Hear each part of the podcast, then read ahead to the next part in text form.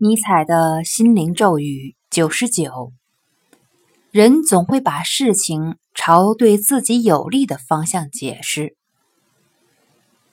比如说，“爱你的邻居”这句话虽然如此，可大多数人所爱的并非自己的邻居，而是邻居的邻居，或者住在更远地方的人。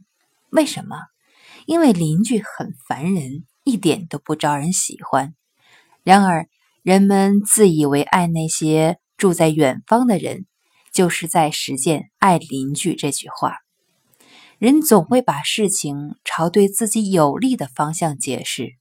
只要清楚这一点，就能理解正确的主张为何总是难以实现了。节选自《善恶的彼岸》。